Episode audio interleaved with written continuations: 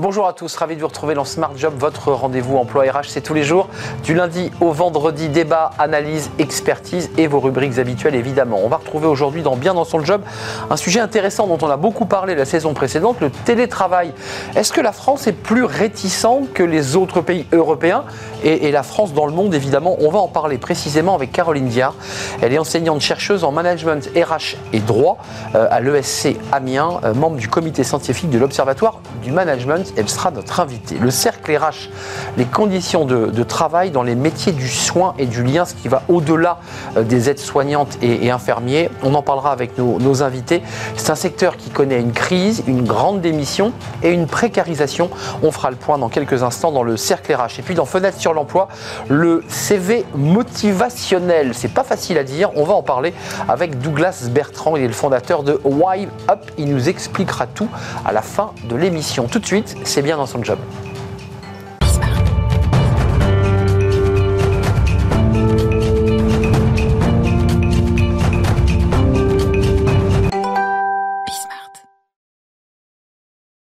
Bien dans son job, on poursuit le, feuilleton parce qu'on en a énormément parlé. Euh, vous vous en souvenez, il avait été contraint pendant le Covid, bien obligé de télétravailler. Et puis aujourd'hui, eh ce télétravail est entré dans les mœurs, dans l'action, je dirais, un peu classique d'une entreprise. Encore que, encore que, Caroline Diard, bonjour, euh, enseignante chercheuse management RH droit à l'ESC Amiens, vous vous penchez sur beaucoup, beaucoup de sujets RH et en particulier sur le télétravail, membre du comité scientifique de l'Observatoire du, management. Euh, vous êtes venu nous dire, euh, parce qu'il y a une étude, on va la voir tout de suite, commençons par le, le début, qui sur 34 pays dans le monde qui ont été auditionnés sur cette question, bah, la France est quand même très très bas. Elle est derrière le Chili, elle est à 0,6 euh, points. Euh, la moyenne mondiale est de 0,9. Le Canada est à 1,7. C'est le pays qui, qui travaille le plus. Les États-Unis, le Royaume-Uni, les pays anglo-saxons. La France est à 0,6, c'est-à-dire à 0,3 points en dessous de la moyenne. Vous vous dites oui, c'est vrai, mais il faut relativiser tout cela. Oui, effectivement. Alors cette, étude, c'est la dernière étude en date hein, euh, qui est sortie au mois de juillet, euh, qui a été euh, traitée par un institut allemand auprès de 34 pays et 42 000 salariés. Donc c'est une, une, étude très significative. Et effectivement, le bonnet d'âne, c'est un peu la France, avec une moyenne à 0,6, hein, tout en sachant que la Corée du Sud ressort à 0,4 et le Canada, effectivement, à 1,7. Donc on a les pays anglo-saxons qui sont euh, les bons élèves, peloton de tête, et puis euh, la France euh, qui arrive loin derrière.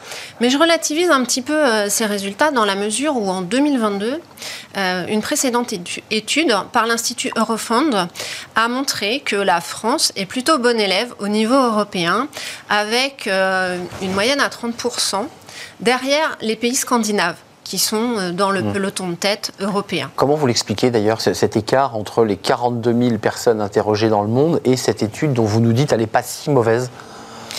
Alors, comment expliquer euh, cet écart finalement? Ben, C'est tout simplement que sur un niveau mondial, les pays anglo-saxons qui traditionnellement ont développé le télétravail bien avant nous, bah, forcément sont en avance. Il y a une forme d'acculturation, de formalisation qui se fait dans ces pays-là et qui ne se fait pas forcément euh, dans des pays européens. Et puis au, niveau européen, on n'est pas à la traîne, donc euh, rien d'alarmant. Les patrons restent un petit peu réfractaires, on pourra en, parler. Mais la France n'a pas le bonnet d'âne en Europe, en tout cas, si elle l'a au niveau euh, mondial, d'après la dernière étude. C'était ma question, très concrètement. Qu'est-ce qui justifie ces réticences? C'est un problème culturel. On a quand même le sentiment que ce télétravail, même si on est un peu derrière, on a quand même beaucoup progressé en France. Et vous nous dites qu'il y a quand même des réticences. C'est quoi les freins au télétravail? C'est que le manager, c'est que le décideur se dit j'ai quand même envie d'avoir mes salariés près de moi? Alors, vous avez raison de le dire, on a fait beaucoup de progrès. En 2017, on était à 7% de télétravailleurs. On est euh, actuellement à 41%. Donc, on a fait euh, un bond considérable. Énorme. Notamment avec la crise sanitaire qui a été un révélateur des avantages, des, des inconvénients, des opportunités des risques du télétravail. On l'avait déjà évoqué. Alors, pourquoi euh, toujours des réticences? Pour plusieurs raisons. Pour des raisons euh, historiques, on est plus réticent que les anglo-saxons parce que euh, historiquement, on a développé le télétravail plutôt dans les années 90 alors que eux ont commencé dans les années 70. Donc il y a cette première raison historique et culturelle, vous l'avez dit. Après, il y a aussi une raison qui est une raison plutôt managériale.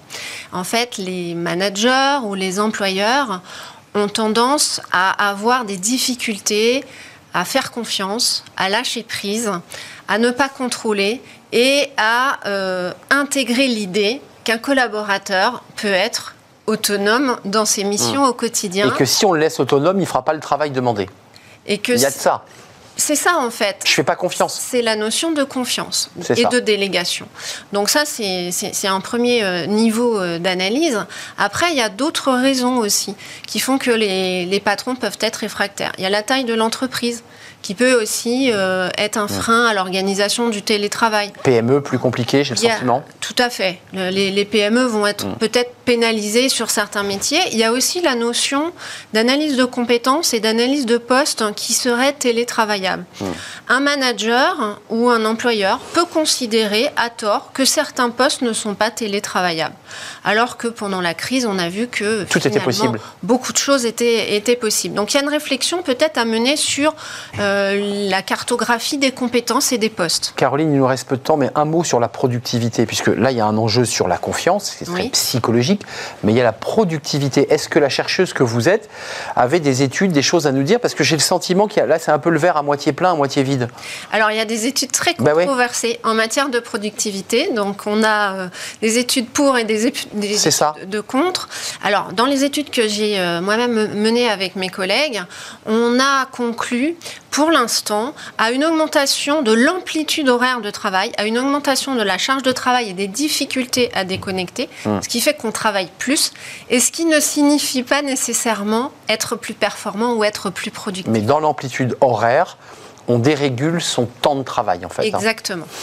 Merci Caroline Diard d'être venue nous, rendre visite euh, pour nous éclairer justement sur cette question du télétravail. On va la suivre parce que vous travaillez sur ce, sur ce sujet. Euh, un livre, euh, des choses en, prévision Alors une quatrième édition chez Duno de notre ouvrage sur la gestion des ressources humaines qui est en cours et qui devrait paraître au mois de, février avec Emmanuel Baudouin Liberté toujours. C'est ce que je voulais vous entendre dire. Je sais que ce livre a, très bien marché et il est euh, évidemment retravaillé. Euh, quatrième édition, il sortira chez Duno.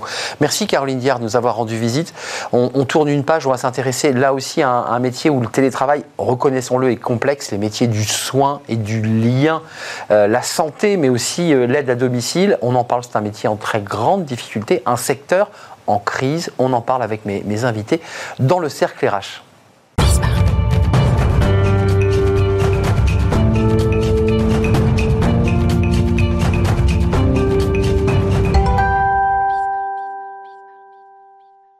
Le cercle RH, on parle d'un secteur plus, plus, largement, euh, on parle des métiers, mais on parle du secteur de, la santé et du soin qui connaît une crise, malgré le Grenelle de la santé, malgré des efforts, il faut le reconnaître, qui ont été consentis par euh, le gouvernement. On voit que ce secteur eh bien, euh, est traversé par une forme de grande démission et aussi une grande déception sur le montant des salaires, sur la précarisation, sur la difficulté de faire ce métier, parce que c'est un métier difficile, ce sont des métiers difficiles. On en parle avec mes, mes invités. Delphine Collin, merci d'avoir répondu à notre invitation. Vous êtes animatrice espace revendicatif à la CGT, spécialiste du, sujet des métiers du soin, et vous allez plus loin parce que c'est du soin et du lien, parce que c'est l'aide à la personne, ce n'est pas que le secteur de, la santé. On parlera de votre étude euh, qui parle à la fois des conditions de travail et du niveau des rémunérations, parce que c'est un enjeu très fort, et c'est une revendication euh, côté CGT. Daniel Guillerme, merci d'avoir répondu à notre invitation. Bonjour. Euh, président de la Fédération nationale des infirmiers, vice-président de l'UNPS.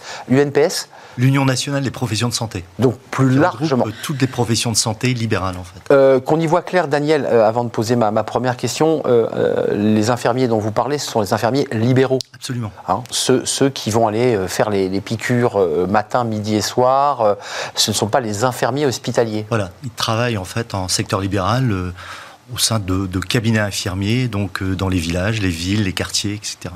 Euh, un mot, euh, Delphine Collin, sur, sur le, le, paysage général en cette rentrée.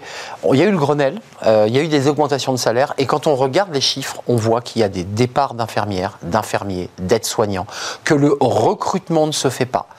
Qu'est-ce qui se passe concrètement? Il y a une grosse difficulté sur les, sur les conditions de travail. Sur, euh, c'est vrai que euh, pendant le Covid, on a applaudi hein, tous ces métiers du soin, du lien aux autres, qui on, s'est rendu compte de leur utilité sociale euh, au quotidien. mais la réalité, elle est, très très différente. Et effectivement, il y a vraiment une difficulté en termes de revalorisation salariale, de conditions de travail, de pénibilité, qui, peut expliquer aujourd'hui les difficultés qu'on rencontre Il y a la difficulté de faire ce métier, on l'a vu d'ailleurs pendant le Covid, euh, porter, transporter, parfois même souffrir. Euh, euh, et puis il y a la réalité, je dirais, plus macroéconomique, qui est le nombre de postes à créer. Vous les évaluez à combien euh, les créations de postes, là, si on voulait avoir un système de soins correct? Ah. Donc en fait, l'étude qu'on a pu mener avec l'Institut de recherche l'IRES, hein, avec la, donc, au niveau de la CGT, s'est appuyé sur une méthodologie qui a permis d'évaluer les emplois en fonction pour finalement qu'il y, ait moins d'inégalités euh, territoriales, euh, que ça réponde aux besoins en fonction du nombre euh, ben, d'enfants de, par exemple, de moins de 5 ans, de personnes de plus de 70 ans, enfin voilà, de personnes en vulnérabilité. Et on évalue effectivement à plus d'un million trois les, les emplois, les créations d'emplois nécessaires pour vraiment un, des, voilà, des services de qualité. Pour un service de soins qualitatif, partout sur le territoire, que ce ne soit pas que les grandes métropoles et évidemment évidemment que des, zones euh, se voient euh, désertifiées d'hôpital, de secteurs. Comment ça se passe du côté Parce que on parle des infirmières du service public et privé, donc des cliniques et des hôpitaux, on va en parler. Mais là, on parle des infirmières et infirmiers libéraux, principalement des infirmières quand même, c'est féminin. Oui, c'est une profession qui est euh, majoritairement féminine, hein, même si on est dans une courbe inverse des médecins, c'est-à-dire qu'on a une profession qui se masculinise, mais aujourd'hui, majoritairement, 82% de, de, femmes en fait dans, dans le métier. Qui quittent l'hôpital public et privé et qui disent moi j'en peux plus ah. et je veux avoir ma liberté entre guillemets si on, peut appeler ça une liberté. Vous avez raison, on a observé en fait un phénomène, mais qui tend euh, aujourd'hui à, se modifier. On avait en fait une forte fuite euh, du secteur établissement, que ce soit privé ou public, vers le secteur libéral. On s'est interrogé nous sur les raisons de ces fuites. En fait, bien sûr, il y a les conditions de travail et les conditions de rémunération à l'hôpital, mais euh, quand on a interrogé nous les personnes qui s'installaient en libéral, il y avait en fait une, une forme de, de détachement, en tout cas, de, du poids hiérarchique à l'hôpital, euh, d'une organisation, en tout cas en termes de, de travail, d'horaire. Et une bureaucratie, pour Une bureaucratie bien administrative très forte. Hum. Donc une perte de sens. C'est ça. Euh, je, je, vous vois euh, acquiescer. Parce que on, on, on, ce débat de l'ARS était posé, dire le ministre actuel, le nouveau ministre, et, et l'émanation de, de cette institution il y a une forme de bureaucratie, de difficulté à exercer le métier dans les meilleures conditions. Est-ce que c'est une des raisons, et on, va parler du salaire parce qu'on voit qu'il y a quand même des efforts à faire, est-ce que c'est une raison importante, le sens? Se dire je viens soigner des gens et en fait je, dois faire des bons de commande pour, pour chaque compresse, parce que c'est ça l'histoire. C'est vrai que le sens au travail, c'est vraiment quelque chose de, fondamental et quand on a pu donner la parole, donc a 7000 euh, répondants et répondantes qui ont répondu à notre euh, consultation qui s'appelait Mon travail le vaut bien, le vaut bien. sur 15, 15 euh, professions. on s'est rendu compte qu'effectivement, ils étaient énormément confrontés à des tâches administratives au détriment finalement de, de l'accompagnement et que c'était quelque chose qui était problématique. Mais un mot quand même, on va regarder la grille des salaires qui est intéressante entre le privé, entre le public et voir les niveaux de salaire pour certains postes mmh. qui sont quand même si on, a ce salaire à Paris, on, voit que c'est quand même très compliqué. Euh, l'idée quand même de, il n'y a pas de télétravail quand on soigne. On vient de faire une émission, une rubrique sur le télétravail. On voit que notre société s'est un peu dérégulée et que c'est quand même des métiers euh, où on travaille la nuit, euh, où on travaille en direct, où c'est dur physiquement, c'est dur psychologiquement. C'est quoi Il y, a un problème là euh, la, société est un peu, en train de se déréguler, le monde du travail se dérégule et certains disent moi je veux plus faire ce métier. Un peu comme on a eu le débat des cafetiers qui disaient moi j'aimais bien ce métier, puis là j'ai plus envie de servir le café jusqu'à 2h du matin. Il y, a, de ça, non? Il y a une pénibilité, en tout cas, de, ces métiers-là qui est, qui est importante par rapport à d'autres et une manque de, un manque prégnant de reconnaissance de cette pénibilité. Ça passe par le salaire, donc, et pour vous Ça passe pas que par le salaire, ça passe par une amélioration des conditions de travail, euh, ce qu'on appelle l'employabilité, c'est le maintien en emploi.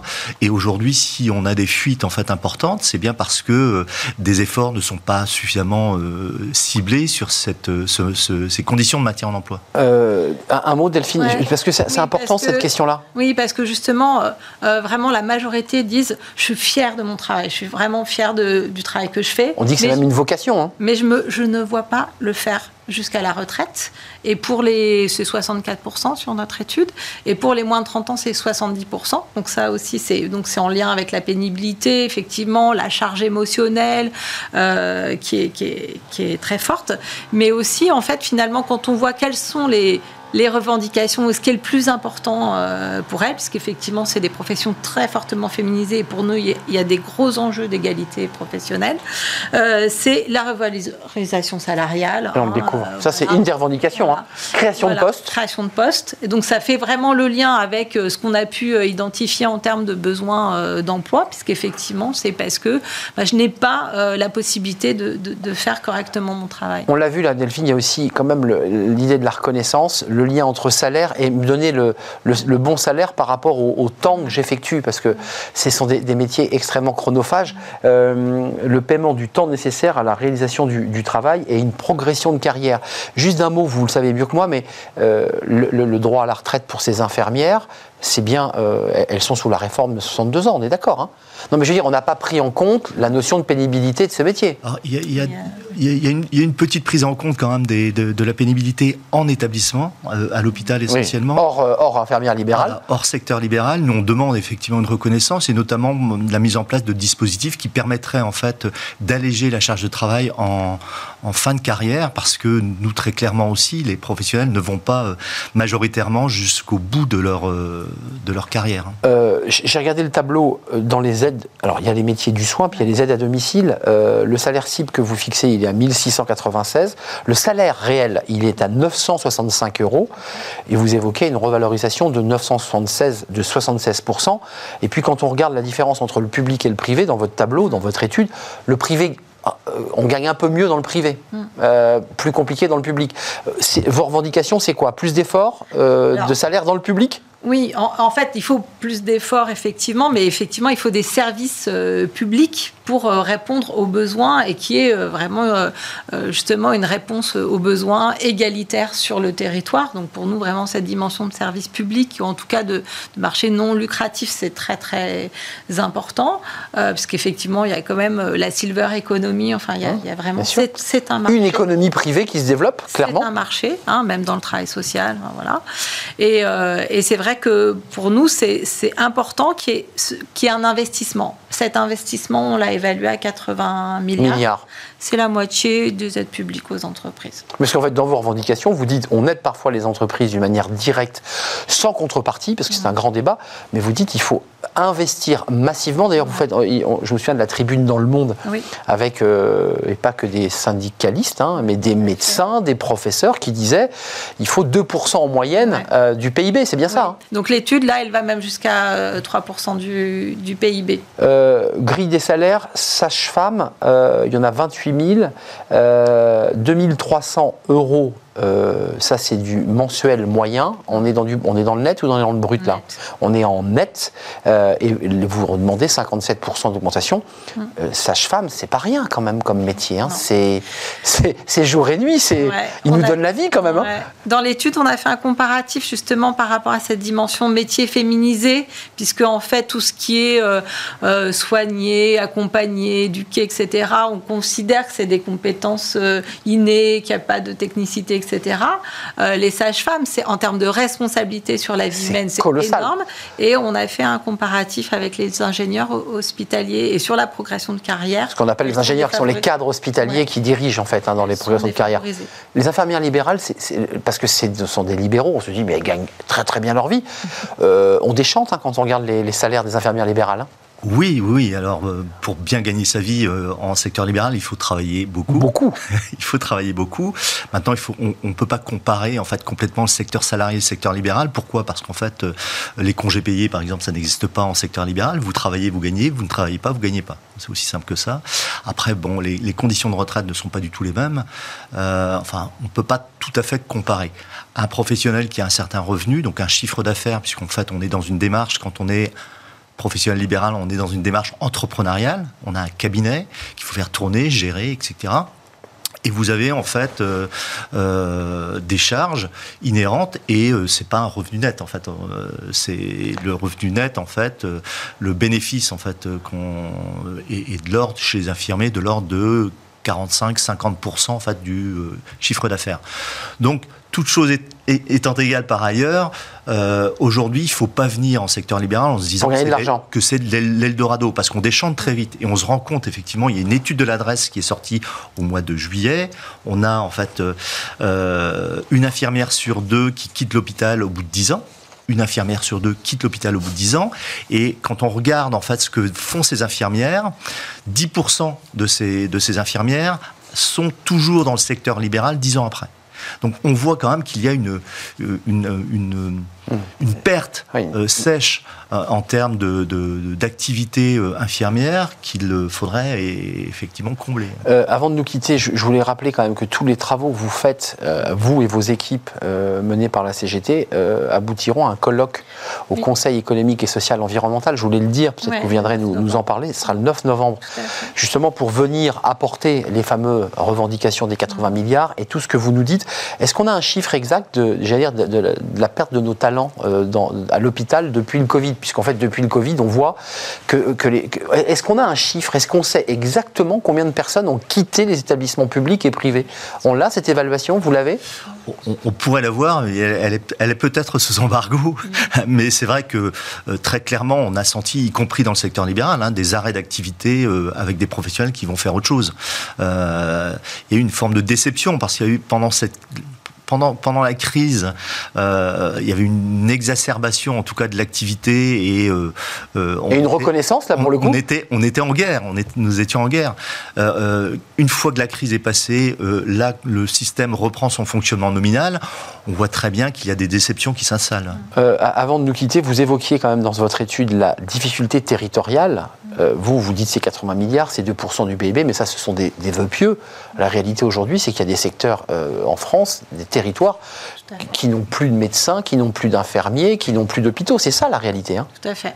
C'est vraiment euh, cette difficulté de, répondre aux besoins et c'est pour ça qu'aussi à la CGT, on, de, plus globalement, on, lance toute une campagne pour la protection bah, euh, tout au long de la vie, hein, de la naissance euh, à la mort. avec une féminisation, on l'a vu, ce sont des métiers extrêmement féminisés. On n'a pas le temps de l'évoquer, mais avec des femmes aussi qui sont en famille monoparentale, ces infirmières. Et, le problème de la garde des enfants, le problème du domicile, euh, lieu, de travail et, domicile qui, est impactant quand on est euh, infirmière à, l'hôpital à, Paris. Merci de nous avoir rendu visite. Euh, vous reviendrez peut-être nous, nous parler de ce, colloque le, 9 novembre. Ça sera au CESE avec, j'imagine, tous les, les, personnels de santé et tous les acteurs du monde de la santé. on est bien d'accord. Merci Delphine Collin d'être venue animatrice espace revendicatif CGT. Cette étude, elle est très riche, puis elle vous donne aussi des grilles de salaire extrêmement détaillées euh, et très précises. Euh, Daniel Guillaume, merci d'être venu nous rendre visite, président de la Fédération nationale des infirmiers et vice-président de l'UNPS, qui sont les professions de santé. On termine notre émission avec Fenêtre sur l'emploi. On va parler CV. Un, CV, vous allez voir, euh, un peu original et vraiment dans un style beaucoup plus soft skills, comme on dit. On accueille notre invité.